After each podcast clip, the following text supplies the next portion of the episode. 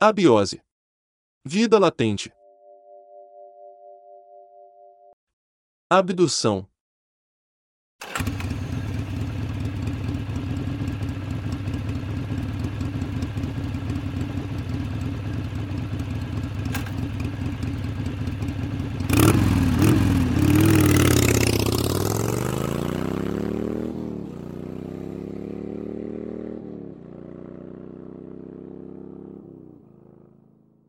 Estava num tremendo rolê de motoca. Seguia de São Paulo para o Nordeste na BR-116. Cansado pra caramba, durante o dia todo num sol de rachar, e ao anoitecer caiu aquele pé d'água. Mesmo com a capa de chuva, me molhei por dentro, até a cueca. Um misto de suor com roupa molhada, uma sensação de estar nojento por dentro. Tinha que encontrar uma pousada de beira de estrada, qualquer canto para me alimentar e esticar o esqueleto. Parei no primeiro posto de gasolina que avistei. Perguntei para o frentista se ele conhecia algum lugar para eu poder passar a noite. Qualquer hotelzinho barato, uma pousada ou coisa parecida. O rapaz pensou e pensou, até que me disse que ali perto não tinha nada. Mas, se eu seguir na estrada por uns 10 quilômetros, à minha direita mesmo iria encontrar um hotelzinho bem tranquilo, que serve uma comidinha caseira muito boa. Ele já tinha parado lá algumas vezes para almoçar. De tanque cheio agora, agradeci o frentista e segui a viagem. Já era quase sete horas da noite, tudo escuro na estrada, um breu danado. Estava atento para não passar direto pelo hotel. Parecia que não chegava nunca, era só eu e a motoca naquela estrada. A chuva fina me castigava a alma. Até que enfim, pude ver de longe uma luz. Um prédio de três andares na cor azul bebê. Com um nome bem iluminado por lâmpadas. Entrei na ruazinha à minha direita, Estacionei a moto e peguei meus pertences. Me atende um senhor de cabelos brancos. Pergunto se tem algum quarto vago e ele me diz que sim. Pergunto também se tinha algum lugar para comer. Me disse que o restaurante era na salinha ao lado, tipo self-service, e que só estaria aberto até as 21 horas. Agradeci, peguei as chaves e subi para o meu quarto. Tomei um banho rapidão, coloquei roupas limpas e desci para o jantar. Era uma salinha pequena com várias mesas e cadeiras. Nada de luxo. Enchi meu prato com um pouco de tudo e fui pesar. Uma bela moça me atendeu, e quando fui pesar, quase um quilo de comida. Assustei-me. Caracas! Aproveito e peço à moça uma cerveja para ajudar a mandar tudo aquilo para dentro. O hotel ficava no meio do nada. Tinha um posto de gasolina ao lado, mas parecia estar abandonado há um bom tempo. Como não tinha nada para fazer por ali, pedi mais uma cerveja e subi para o meu quarto. Estava no segundo andar, no quarto 18. Liguei a televisão e deitei na cama para assistir alguma coisa. Estava numa emissora de TV que se chamava TV Brasil. Passava um filme antigo, Planeta dos Macacos. Pelo que entendi, era um seriado na verdade. Mas logo pego no sono. Dizem que não é bom dormir com barriga cheia, mas eu estava muito cansado.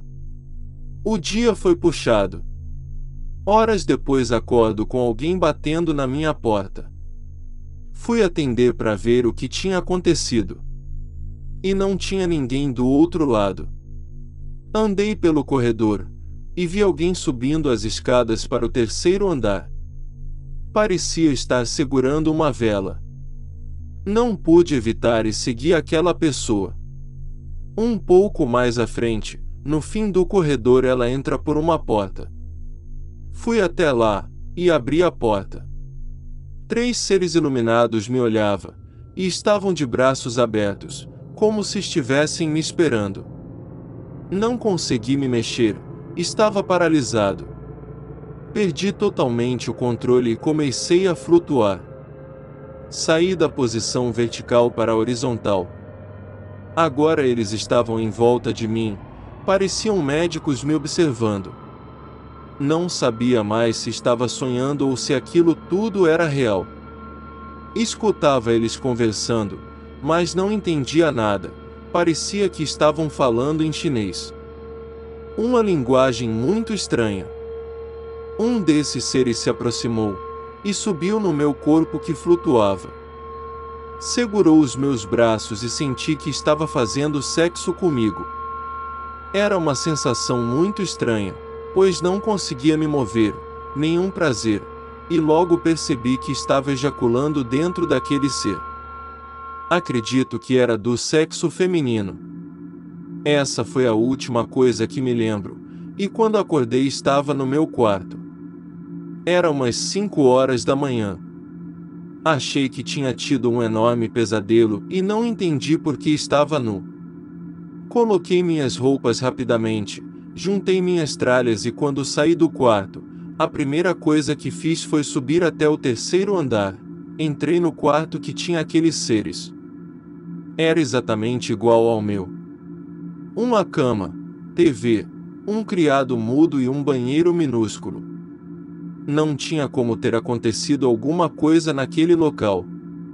Bem, desci até a recepção e perguntei ao dono se ele tinha escutado alguma coisa estranha durante a noite. Barulhos, ouvido vozes e luzes. Ele disse que não, que teve uma noite tranquila como sempre. Paguei a conta e agradeci pela estadia. Coloquei as tralhas na moto e peguei a estrada novamente. E mais um dia de sol, paisagem bonita e muito vento na cara. No meio do caminho senti uma pequena dormência no meu braço esquerdo. Encostei a moto na estrada, levantei a jaqueta até o cotovelo e pude ver uma pequena marca no braço, tipo um arranhão. Lembrava aquele sinal que o Harry Potter do filme tem na testa. Achei estranho e não me lembrava de ter me arranhado. Não sei o que aconteceu comigo na noite passada. Até hoje, de vez em quando sinto uma dormência no braço. E quando durmo tenho sempre a impressão de estar flutuando. Voando. O cenário é sempre o mesmo, o infinito cheio de estrelas e solidão. Ouvindo relatos de pessoas, sobre UFOs, discos voadores, almas, e seres do além, tudo me leva a achar que foi abduzido. Mas não sei, não dá para acreditar em tudo que dizem. A única coisa que me incomoda mesmo é aquela dormência no braço esquerdo. Mas já fiz vários exames, e não encontraram nada de errado com ele. Um tremendo mistério. Então se passou dois anos, logo quando a pandemia do coronavírus deu uma melhorada, decidi que na próxima viagem iria me hospedar novamente no mesmo hotel daquela noite. E foi exatamente o que fiz. Mas quando cheguei lá, o hotel estava abandonado, estava no mesmo estado do posto de gasolina que ficava ao seu lado, um lixo, as traças. Não sei se realmente aquilo tudo aconteceu de verdade. Não vou mais me preocupar. É vida que segue.